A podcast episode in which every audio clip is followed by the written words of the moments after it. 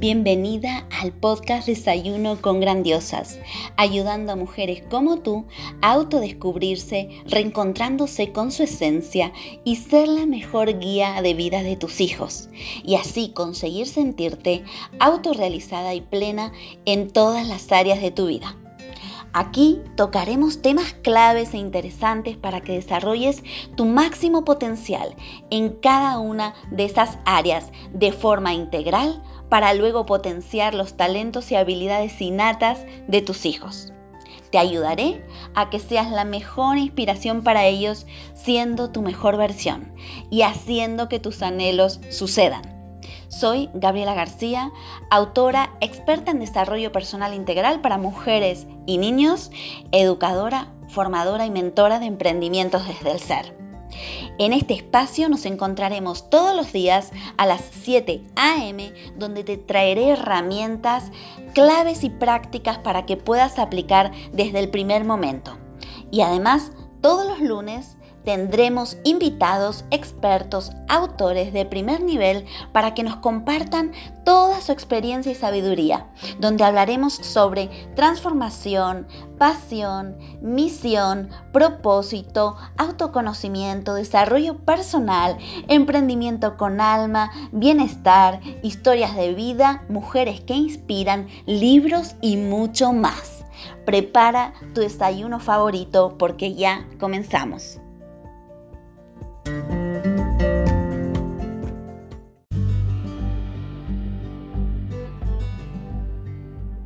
Y antes de comenzar con este episodio, déjame que te pregunte, ¿dudas a veces si estás haciendo un buen trabajo con tus hijos? ¿A veces piensas que has perdido el control de tu vida? Si tus respuestas han sido sí, no te preocupes, es la respuesta más común en este día a día de aprender con nuestros hijos. Te presento mi libro La mejor coach para tus hijos eres tú con el cual te ayudo en todas tus inquietudes como madre, pero sobre todo como mujer donde dispones de 33 herramientas claras y aplicables que transformarán tu vida y la de tu familia, además de un apartado exclusivo de autoconocimiento para ti. No encontrarás nada más claro, sencillo y concreto donde te llevaré de la mano paso a paso para conseguir ser la mejor guía de tus hijos y hacer que tus anhelos sucedan. ¿Y para quién es esta guía? Esta guía va dirigida a madres, padres, abuelas, profesores, educadores, terapeutas y todo tipo de persona que quiera evolucionar y crecer desde su interior para vivir en bienestar y a su vez quiera ser inspiración para todo niño que lo rodea. Ya disponible en todas las librerías de España y en Amazon.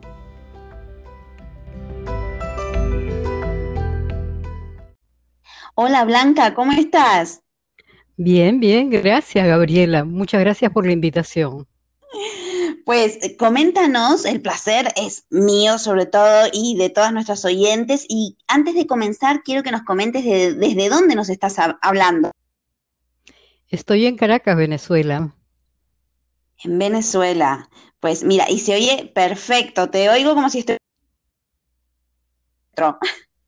Sí, yo también. déjame que te presente que nada, para que quienes no te conozcan, em, bueno, sepan que eh, invitada especial hemos traído hoy a nuestro programa de Desayuno con Grandezas. Yosi es escritora, consagrada, premiada, autora de novelas y auténticos bestsellers como El manuscrito, El secreto, La búsqueda, una de sus novelas más vendidas. Blanca es un referente tanto por su historia de vida como por sus obras y hoy viene a inspirarnos a Desayuno con Grandiosas. Pues es un honor tenerte aquí, Blanca, y bueno, hemos eh, pensado eh, que eh, era necesario tenerte aquí para que inspires a todas nuestras oyentes, para que nos inspires con tu historia, ¿no? ¿Cómo ha comenzado todo esto de la escritura eh, y bueno, quiero que, lo relates tú misma, ¿no? Bueno, eh, lo de la escritura empezó hace casi 20 años, ¿no? cuando, a ver, empezando el año 2001 más o menos, ¿ok? Eh, fue una cosa que pensado hacer, nunca en mi vida pensé que podía ser escritora, leía mucho, pero no, no me imaginaba creando historias como las que yo leía, admiraba mucho a los escritores, pero me sentía incapaz, ¿no? de hacerlo. Pero un día eh, son esas cosas, te digo, que ocurren de un momento a otro. Es como que a uno se le ilumina el bombillo de una parte del cerebro y, y todo empieza a fluir, ¿no? Y fue así como se me ocurrió escribir una pequeña historia, no, no tan pequeña, porque realmente tenía como 300 páginas, pero me refiero a, a la calidad, ¿no? Que una persona cuando empieza a escribir siempre pues es un principiante, no, no tiene las técnicas, no tiene el oficio, ¿no? Y fue así como salió esa primera historia que leyó mi marido y él, él se entusiasmó tanto, a pesar de lo mal que estaba escrita, que me pidió que escribiera su vida y, y ahí empezó todo, ¿no? Cuando empecé a escribir La vida de Balde, que es la búsqueda. Y antes de todo esto, eh, Blanca, eh, ¿cómo era tu vida? ¿Qué, qué, qué hacías? Cuéntanos un poquito más. Mm, Yo vine a vivir aquí a Venezuela en el año 77. Eh, como toda emigrante, empecé trabajando de, de- de empleada, de secretaria, ¿no? Que era lo que yo hacía en Perú. Y, y tuve la suerte de tener un buen trabajo, pero me aburrió porque pasados cinco años pensé que ya era bastante tiempo suficiente para dedicarlo a otras personas y quería trabajar por mi cuenta, ¿no? Entonces eh, empecé a, me asocié con un señor que era dueño de una fábrica de textiles, de, de ay, ¿cómo se le podría llamar a eso? Acolchados, ¿no? Acolchados se dice allá. Ah, sí. Ok, Eh, aquí se dice, en España se dice edredones. edredones. Bueno, era una fábrica Sí. que, que transformaba la, la tela que venía en rollos en tela acolchada y la vendía por rollos, ¿no? Y como yo necesitaba esa tela acolchada para hacer unas fundas de muebles, entonces fui a su tienda, a su, a su fábrica y él, bueno, él quiso eh, asociarse conmigo porque le pareció que mi idea era buena. Y bueno, una cosa antes que nada, yo te digo que en la vida yo he tenido mucha suerte. Cada vez que he tocado una puerta, eh, la gente me ha ayudado mucho. Eh, yo no entiendo por qué. Para mí las cosas siempre han sido relativamente fáciles, ¿no? Imagínate tú ir por primera vez a un sitio y que te digan que se interesan por tu idea y además de eso se asocian contigo. O sea, eso es una cosa increíble. Tú también es que, eh, Blanca, por quienes no, no te conocen, pero tú eres una persona muy generosa, ayudas muchísimo a la gente. Entonces, quizás es algo natural en ti que tú no te das cuenta, pero eh, has visto el, el refrán de dar para recibir, entonces es algo innato en ti, yo creo. Sí, posiblemente, ¿no? Posiblemente, aunque cuando yo ayudo y doy, nunca espero recompensa. O sea, a mí me parece que eso es algo tan secundario. Eso no tiene que ir exacto, asociado con el, con, eh, con la acción de dar, ¿no? Eso de dar para recibir no va conmigo. Entonces, exacto. bueno, y así fue como empecé y después ya me separé de ese, de, de esa asociación y quise probar con, con la ropa. Y entonces abrí un, un taller de alta costura y me fue muy bien durante muchos años, más de 20 años tuve ese taller, hasta que un buen día se me ocurrió escribir y así empezó esto.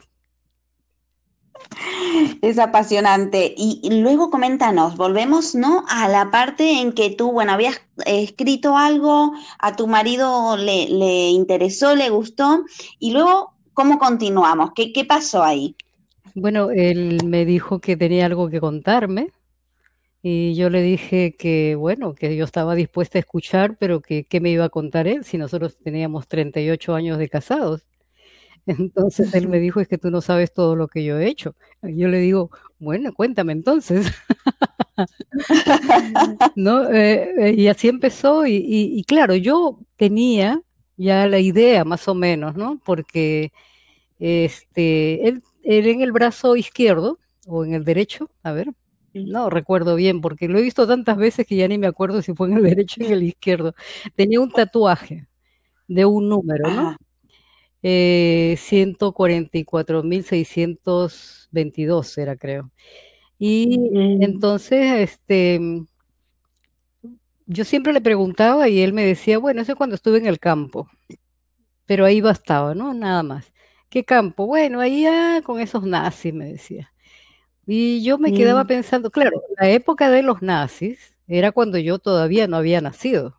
O sea, para mí era una cosa, y además yo vivía en Perú, lejísimos de todo lo que había mm. sucedido en Europa, ¿no?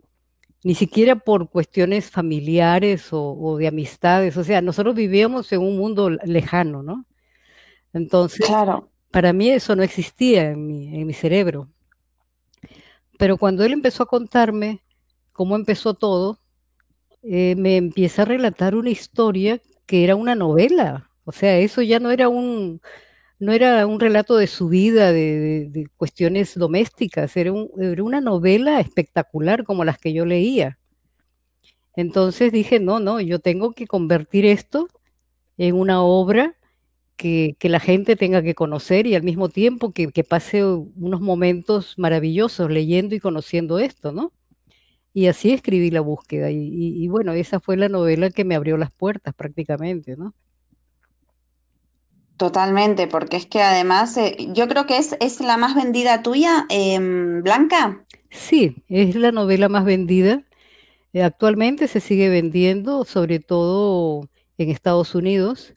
En España también, pero como mi, mi mercado en Amazon no es español, yo vendo mucho más por estos lados, ¿no?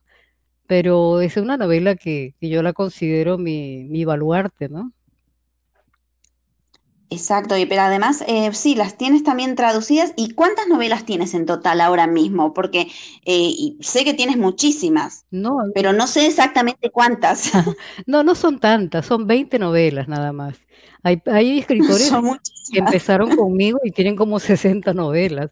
O sea, lo que yo, eh, yo escribo una vez al año. Bueno, te das cuenta porque mira, llevo 20 años escribiendo y tengo 20 novelas. Claro, claro. Es, apasionante. Pues entonces, y ahí es cuando tú has descubierto, ¿no? Este, este placer, ¿no? Tuyo por, por escribir, ahí es donde has encontrado una de tus pasiones, digamos. Sí, efectivamente. La creatividad siempre ha formado parte de mi vida, porque yo estudié Bellas Artes y eh, pintura, este, dibujo sobre todo después el diseño de modas, que también forma, es una forma artística de ver la vida, eh, y ahora la creatividad con estas historias que me invento y que, bueno, la única que no inventé fue la de, la de mi marido, ¿no? Pero este, las demás las tuve que inventar y bueno, de eso es lo que, es lo que me apasiona en este momento realmente. Pero tú cuando eras pequeña, eh, ¿te apasionaba la escritura o la has ido descubriendo con estas situaciones que se te han presentado?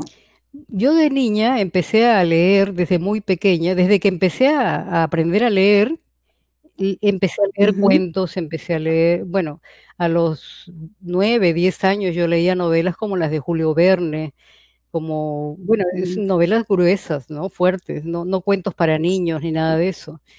Entonces, a medida que pasaba el tiempo, pues fui llenándome de historias y, pero yo no tenía esa capacidad de, o sea, no, no lo había pensado, sinceramente. Nunca, nunca tuve esa, ese deseo de ponerme a escribir desde pequeña, no. Claro, e, es, es, impresionante porque, claro, y apasionante a la vez, porque era algo que tú lo has ido descubriendo eh, en, el camino, ¿no? Entonces, ¿cuántas veces hay eh, pasiones internas nuestras con talentos que no son descubiertos eh, o, o, tocados, ¿no? Para que salgan a la luz. Sí, sí, tienes mucha razón. Tal vez también tiene que ver mucho con la experiencia de vida, ¿no? En mi caso, porque pienso yo que de repente si hubiera empezado a escribir a los 20 o 21 años como, como ocurre, eh, como les ocurre a otras personas, probablemente, ¿no? No, no habría llegado a escribir tan bien o por lo menos como lo escribo ahora, ¿no? Yo, yo no sé si escribo muy bien o no, pero eh, pienso que de repente no hubiera sido una escritora tan buena, ¿no? Pero el asunto es que cuando uno empieza muy joven, eh, yo creo que tiene los horizontes un poco cortos, porque Mm, para poder plasmar, sobre todo, te hablo de novelas, ¿no? No, Sí, no otro tipo de, de- de libros que no sean de ficción. ¿Por qué? Porque una novela tú tienes que saber haber experimentado todo tipo de emociones para poder pasarlas al papel. Uno no puede inventar todo, o sea, tú puedes inventar situaciones, pero la reacción de los personajes tienen que estar basados en algunas experiencias vividas, ¿no? Y qué difícil también eso, ¿no? De poder compaginarlo, poderlo plasmar, como dices, en el papel, porque no es para nada fácil. Aunque bueno, yo no, no he escrito nunca novelas, pero es que de solo pensarlo lo veo muy difícil. Eh, parece difícil, no es difícil escribir lo que, lo que uno siente o lo que uno piensa de tal o cual situación. Lo difícil es hacerlo correctamente. Exacto. Y, y al principio, entonces, en, en alguna eh, historia que he leído tuya, ¿no? ¿Has tenido también a una persona que te ha ayudado con el tema de, de, de- de ir eh, corrigiendo, ¿no? Todo lo que es el- los manuscritos. Cuéntanos un poquito sobre eso. Ah, bueno, sí.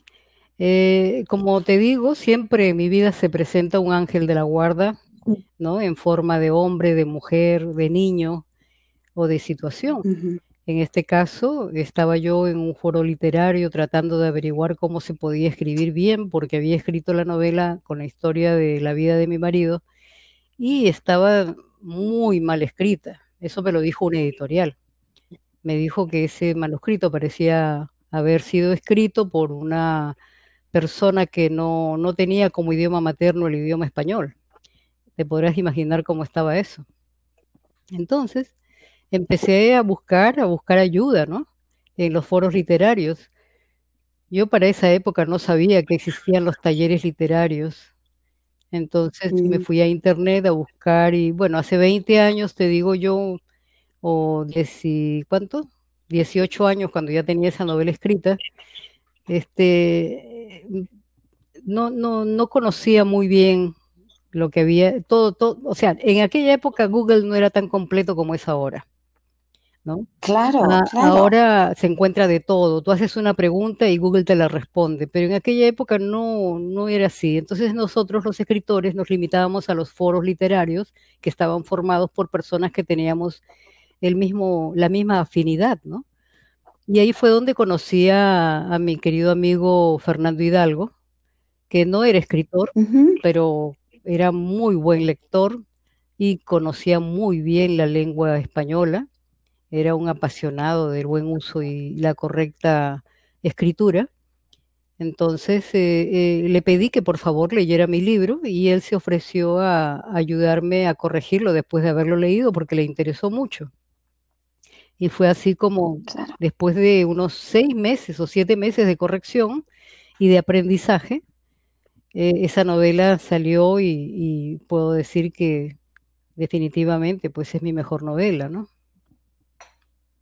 Qué maravilla. Además, es que eh, escuchándote, ¿no? Eh, es, e- este, esta lección, ¿no? De encontrarnos gente por el camino, de dejarnos ayudar también, ¿no? Porque tú has sido muy humilde también en ese punto de, de abrir perspectiva y decir, no, necesito ayuda para esto. En tu caso, bueno, ha sido eh, la escritura de- del libro, ¿no? Pero eh, puede ser, lo podemos... eh, trasladar a, a otras circunstancias, también eh, eh, es importante, ¿no? Esto de abrirnos a poder, eh, a permitir a los demás que nos puedan ayudar. Ah, claro, claro. Y para permitir la ayuda de una persona, primero tienes que ser consciente de que no eres capaz, porque Claro, uno solamente acepta, hacernos conscientes. exacto, uno solo acepta la ayuda cuando sabe que es incapaz de hacer algo. Si no, ¿para qué vas a necesitar ayuda? Ahora, hay gente que no solicita ayuda ni, ni acepta la ayuda porque se piensan que son capaces de hacerlo, ¿no? Y de repente yo creo que cometen errores porque uno no lo sabe todo. Es muy difícil que uno, uno sepa de todo. Y aun cuando lo sepa siempre hay algo que hace falta, ¿no? Por supuesto, pero además te enriqueces muchísimo, ¿no? Porque además a lo largo de todos estos meses que habrás trabajado con, con Fernando, bueno, habrá eh, habido muchísimas circunstancias, muchísimas anécdotas, ¿no? Que también te han enriquecido. Ah, claro, claro. Él se convirtió en mi mejor amigo. Él, él me regañaba de, de, una manera que tan suave, ¿no? Pero yo entendía perfectamente. Yo, yo entre líneas yo leía que él me estaba diciendo que yo era una burra, ¿no? Pero bueno, sí. Y, y ahora, bueno. Tú es que eres muy humilde, eres muy humilde, Blanca. No, de verdad que no. Entonces, cuando yo leo de vez en cuando aquellas eh, cartas que las tengo guardadas, ¿no? aconsejándome que tal cosa debería ser así y esto no, que bueno, que la, la, la, escritura debe fluir como una seda, que no deben haber nudos, que, que el lector tiene que ver la novela a, a, medida que la va leyendo, como si fuese una película, que yo no debo mm. explicarlo todo, que yo debo dejar que el lector se imagine lo que yo estoy describiendo. Entonces, eh, ahora la entiendo, entiendo mucho más todo eso, porque antes como me estaba eh, apabullando con tanta información, a veces yo pensaba que jamás iba a poder escribir. Entonces, bueno, lo logré hacer y eh, no era cuestión de que yo le mandaba un capítulo y él me lo entregaba corregido, no. Él me decía, eh, mira, tu fallo está aquí, aquí, esto no va así, esto no va así. Ahora escribe el capítulo tú con tus propias palabras. ¿no? Tomando en cuenta, claro, lo que él me había corregido y así fue como lo hicimos, capítulo a capítulo y a veces hojas tras hojas. Hay días que nos demorábamos como una semana en una sola hoja. Impresionante. Sí. Y, y, es clave esto que has dicho de que estabas apabullada con tanta información, ¿no? Eh, es, es, clave porque muchas veces nos pasa esto, que queremos hacer, pero estamos con tanta información, muchas veces, bueno, dicen infoxicados, que eh, no sabes hacia qué lado enfocarte, qué hacer, y es bueno dejarte ayudar, ¿no? Sobre todo en, en, en gente que, que, quiera hacerlo de, de, corazón y te guía, ¿no? Paso a paso, y van apareciendo esos ángeles, como dices tú. Sí, y además, eh, eh, oye, tuve la suerte de conseguirme con una persona que tenía tanta paciencia, ¿no? Una paciencia eh, inacabable. Hasta Henry se quedaba asombrado, me decía, pero qué hombre con tanta paciencia tienes contigo que tú eres así y así, porque Henry decía que yo tenía un carácter muy, muy rebelde, ¿no? Me dice, claro, pero cuando se trata de tu amigo Panchito, porque él le decíamos en el foro Panchito, este, sí, a él sí le obedeces en todo, ¿no? Me decía. Y entonces, bueno, total que Henry también, Henry Valdeck se llama, ¿no? Henry se hizo amigo también de, de Fernando, Ajá. lo admiró muchísimo, le dio muchas gracias. Él se sintió agradecidísimo cuando la novela salió a la luz, cuando al fin la terminamos y la publicó la Ediciones Roca. Eh, nos tomamos uh -huh. una foto con la novela. Para nosotros fue un momento grandioso, de verdad. Fue un lindo momento con Henry. Y eh, Blanca, quiero que también bien nos cuentes porque eh, no sé si las oyentes saben que tú en algún momento has tenido un podcast de muchos episodios, ¿no? ¿Cómo? ¿Que he tenido qué? Eh, un, un, programa, ¿no? Un ah, podcast o una sí. radio junto con, sí, sí. junto con Cecilia, creo, ¿no? Ah, ok. No, no, Cecilia, bueno, Cecilia también Cecilia. tuvo que ver en esto, ¿no? Pero el asunto es que Cecilia, ay no, es que Cecilia es una persona, bueno, te digo yo, yo la admiro mucho, esta chica tan llena de energía, de capacidad de, trabajo, ¿no?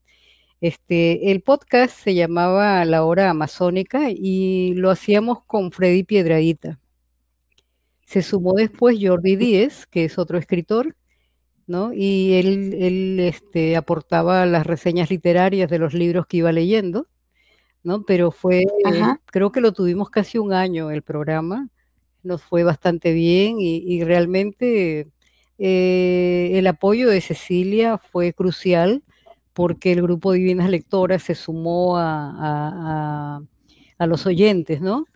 Y, bueno, puedo decir que pasé unos momentos inolvidables con ese programa, conociendo a tantos escritores y, ayudándolos también, porque es una manera de prestar ayuda, ¿no? Claro, y además, eh, bueno, unos muchísimos episodios han sido, y le comento a la audiencia que Cecilia eh, es una de nuestras invitadas también a Desayuno con Grandiosas, que eh, va a estar con nosotros y también, bueno, es, eh, ella es una de las cabezas de Divinas Lectoras que, bueno, tiene muchísimas seguidoras que ayudan muchísimo y justamente entonces ha hecho el podcast contigo y con Freddy. ¿Y ese podcast se puede escuchar ahora, eh, Blanca? Yo le pregunté a Freddy si tenía todavía mm. vigente ¿no? los, los podcasts que habíamos grabado, pero él me dijo que hubo un problema Perdón, hubo un problema de, en, su, en sus ordenadores, porque él tiene varios, se tiene como un estudio, ¿no? Y que eh, había tenido que borrarlos todos. Y me dio una pena porque las personas que no pudieron descargar los podcasts, no, no, no pueden volver a escucharlos. Yo no descargué ni siquiera el que, o sea, no descargué ni uno. Así que yo me quedé sin, sin tenerlos, pues pues lo mismo también es una buena idea para que comiences un nuevo podcast. Ay, no, no. Eso, eso ya no lo volvería a hacer, ¿sabes? Porque eso quita muchísimo tiempo, ¿no? lleva preparación, lleva muchísimo detrás. Sí, sí, es bastante complicado. Eso se lo dejo para Cecilia, que ella no escribe. Claro, bueno, ahí os, os complementáis las dos. sí, sí, es verdad. Pues, em, Blanca, para ir hacia la parte final de la entrevista, eh, quisiera que nos respondas a esta pregunta. No sé si será fácil o difícil para ti. ¿Cuál es tu libro favorito? ¿De los que yo he escrito o de los que he leído? De los que tú quieras. Ah, de los que yo quiera. Eh, sí, bueno. puede ser tuyo, puede ser de alguien. Mira, yo voy a nombrar a un escritor que, que raramente se nombra como, como eh, inspiración, ¿no? Pero que a mí en un determinado momento me hizo pensar que tal vez yo podría escribir. Y este se llama Jeffrey Archer. Es un escritor inglés. Eh, yo leí una novela de él que se llamaba, que se llama Una cuestión de honor, y tenía unos pasajes tan extraordinarios, tan bien escritos, tan subyugantes, que me hicieron pensar que, oye, me gustaría escribir como este hombre, ¿no? Y, fue creo que una de los, uno de los motivos que me llevó a escribir, así ya cuando yo tenía 50 años. O sea, en este momento yo tengo 70 años. Entonces, cuando cuando terminé esa novela, poco tiempo después, empecé a, escribir ese, esa historia que te estaba relatando, que leyó mi marido, etcétera, ¿no? Yo creo que él fue uno de los que impulsó eh, mis deseos de escribir. No, no voy a mencionar a otros escritores famosos porque ya los mencionan todos los escritores, inclusive aunque no los hayan leído, ¿no? Qué interesante. Eh, además, eh, ha hecho un clic, ¿no? En ti para eh, poder considerar, ¿no? Hablamos antes, ¿no? De hacernos conscientes de algo y, este libro o este autor provocó eso en ti. Es, es apasionante. Sí, sí, definitivamente. Pues em, Blanca, y quisiera que em, nos comentes a quién podemos invitar aquí en Desayuno con Grandiosas que nos pueda inspirar a toda la audiencia eh, con su historia personal que tú consideres.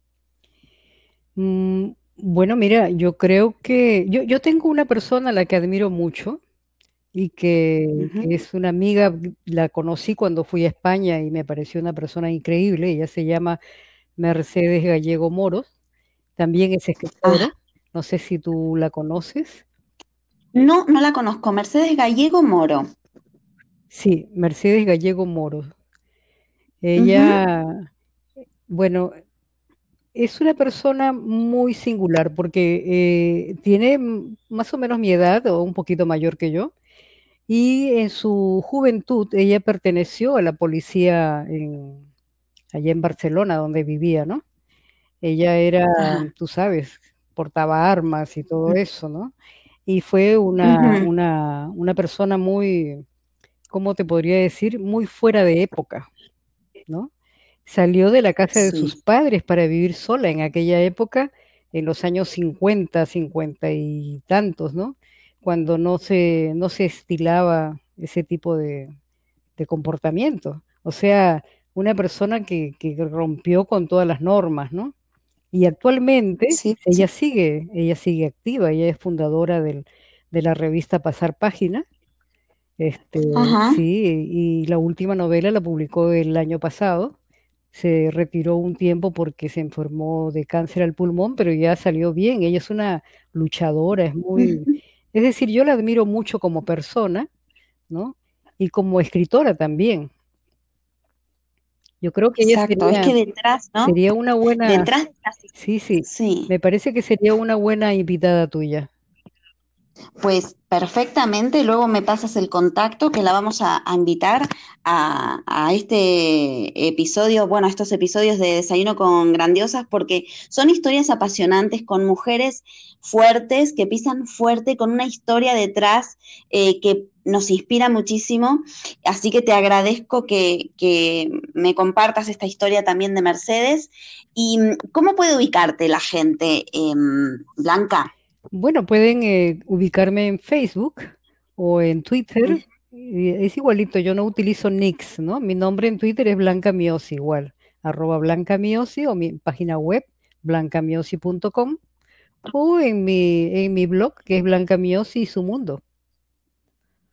Muy bien, Blanca Miosi y su mundo. Lo vamos a colocar aquí debajo para que la audiencia te pueda encontrar también perfectamente. Y bueno, por supuesto, en Amazon, si colocan Blanca Miosi, pues salen todas tus obras que son ahí innumerables y bueno, apasionantes todas. gracias. Muchísimas gracias, Blanca, de verdad, por haber estado en nuestro podcast. Te deseo éxitos en todos tus proyectos y espero que en algún momento también eh, volvamos a encontrarnos. Igualmente, Gabriela, muchísimas gracias por la invitación y por haber dejado hablarme un, haberme dejado hablar un poquito acerca de mis cosas, ¿no? Un saludo a toda Ha sido un placer. Muchísimas gracias. Un abrazo grande.